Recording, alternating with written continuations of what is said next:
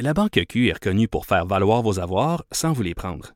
Mais quand vous pensez à votre premier compte bancaire, tu sais, dans le temps à l'école, vous faisiez vos dépôts avec vos scènes dans la petite enveloppe. Hmm, C'était bien beau. Mais avec le temps, ce vieux compte-là vous a coûté des milliers de dollars en frais, puis vous ne faites pas une scène d'intérêt. Avec la Banque Q, vous obtenez des intérêts élevés et aucun frais sur vos services bancaires courants.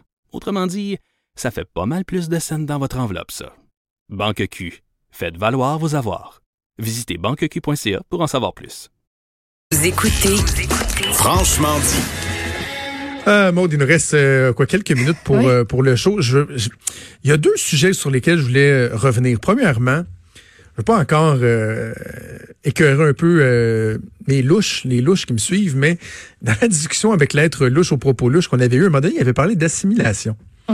Et euh, Frédéric Bastien, le candidat euh, déclaré à la chefferie du Parti québécois, a des visées qui sont très arrêtées au niveau de l'immigration, ce qui va donner d'ailleurs, je pense, un, clash assez intéressant lors euh, de la course.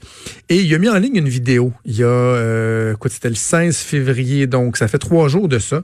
Pas une grande diffusion, là, 2200 vues, une vidéo qui qui marquera pas l'histoire en termes de charisme, de mise en scène et de tout ça. C'est pas comme les vidéos de Québec solitaire, me- mettons, Non, solidaire, non. d'air, d'air. Non, non, Voyons, euh, pourquoi c'est je ça, dis oui. pas solitaire? dis tout solitaire.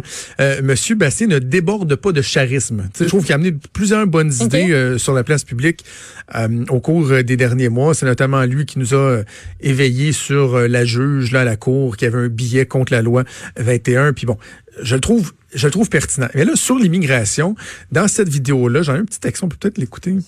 on peut s'en servir pour renforcer le fait français au Québec. Je vais prendre un exemple. L'exemple d'une ancienne vague d'immigration, les Irlandais qui sont arrivés au Québec au 19e siècle. Eh bien, ces Irlandais sont arrivés chez nous, ils se sont intégrés à la communauté canadienne-française, plusieurs d'entre eux, des dizaines de milliers d'entre eux. Au fil des générations, ils se sont assimilés à notre culture. Et Alors j'emploie là, le tu sais, c'est mot la- assimilé tu vois, bon, je- dans son sens le plus noble. J'ai Ça, c'est un l'impression d'être un cours d'université. Oui, ben ça, tu Mais vois un peu le, le- le ton. euh, ça fait dont- très professoral, très je vous dicte. Oui, un peu, c'est très statique, là, mais en Ouais. tout cas, mais sur le propos, donc lui ramène cette notion-là d'assimilation qui m'avait beaucoup dérangé dans l'autre entrevue euh, la semaine dernière Mm-hmm. et parle de l'assimilation à son sens le plus noble. Et je voulais juste dire un mot sur l'exemple dont il parle. Euh, il parle, c'est un historien, Frédéric Bastien, là, il connaît son affaire, euh, il, il- il me battrait à plate couture dans un débat sur l'histoire, sur les vagues d'immigration. Mais il parle de l'exemple de l'immigration de l'Irlande, qui essentiellement, là, tu sais, c'est- c'est au 19e siècle, euh, je voyais, là, en 1815, 1870, il y a des centaines de milliers qui sont arrivés au Canada par la suite, des Irlandais catholiques qui sont arrivés euh, au Québec. Et ils ont eu une immigration totale, pleine et entière. Et là, il fait référence dans sa vidéo notamment à Ouais. Daniel Johnson, qui était chef libéral, premier ministre, etc. Et là, il dit, c'est cette immigration-là qu'il faut viser. Lorsqu'il parle d'assimilation, il parle de cette assimilation-là. Je, veux juste dire que, à mon sens, tu peux pas comparer une immigration qui a eu lieu au 19e siècle à la réalité du 21e siècle.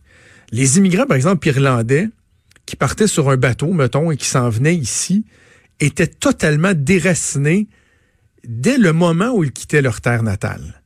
Ils arrivaient ici, oui, avec un certain bagage culturel, mais au niveau de ce qui leur était offert, n'avaient d'autre choix que de complètement s'intégrer dans, dans, dans cette culture-là. Et je suis certain que pour bien des gens, ça n'a pas été facile de ne pas être capable de faire vivre leur, leur culture, leurs origines, de par une coupure totale et complète.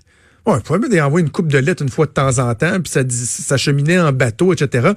Mais aujourd'hui, un immigrant qui arrive euh, au Québec arrive avec tout son bagage culturel et aussi un, un lien avec euh, là d'où il vient, tu sais.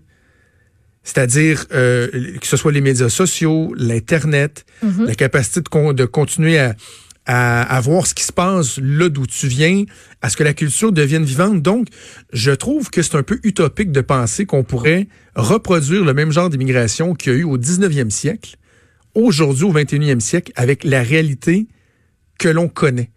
Ce qui ne veut pas dire qu'on ne peut pas favoriser une intégration pleine et entière euh, tout en gardant un- un- un- un- une certaine culture de base, mais en suscitant l'adhésion à notre modèle québécois, à nos valeurs. Bref, j'ai encore beaucoup de difficultés avec le- l'emploi du terme euh, assimilation. On va assurément avoir l'occasion d'en reparler. Un débat qui va euh, faire réagir dans le cadre de la course à la chefferie du Québec, mais je voulais apporter cette précision-là. Déjà tout pour nous. Maude, merci beaucoup à Maxime Lacasse à la mise en onde, Yes. à Mathieu Boulay à la recherche. D'habitude, je dis, je vous donne rendez-vous demain 10 heures, mais non, c'est pas vrai. Je vous donne rendez-vous demain 6 heures parce que je vais remplacer Benoît pour euh, les deux prochains jours qui a une bonne grippe d'homme et euh, je serai toujours fidèle au rendez-vous avec toi. Oui, c'est ça, je demain à tu- 10 tu vas-tu heures. être là? Oui, oui, oui. on va faire, de la joute. On va faire, on va faire des bonnes journées. On vous donne rendez-vous demain. Je vous souhaite une excellente journée. Salut.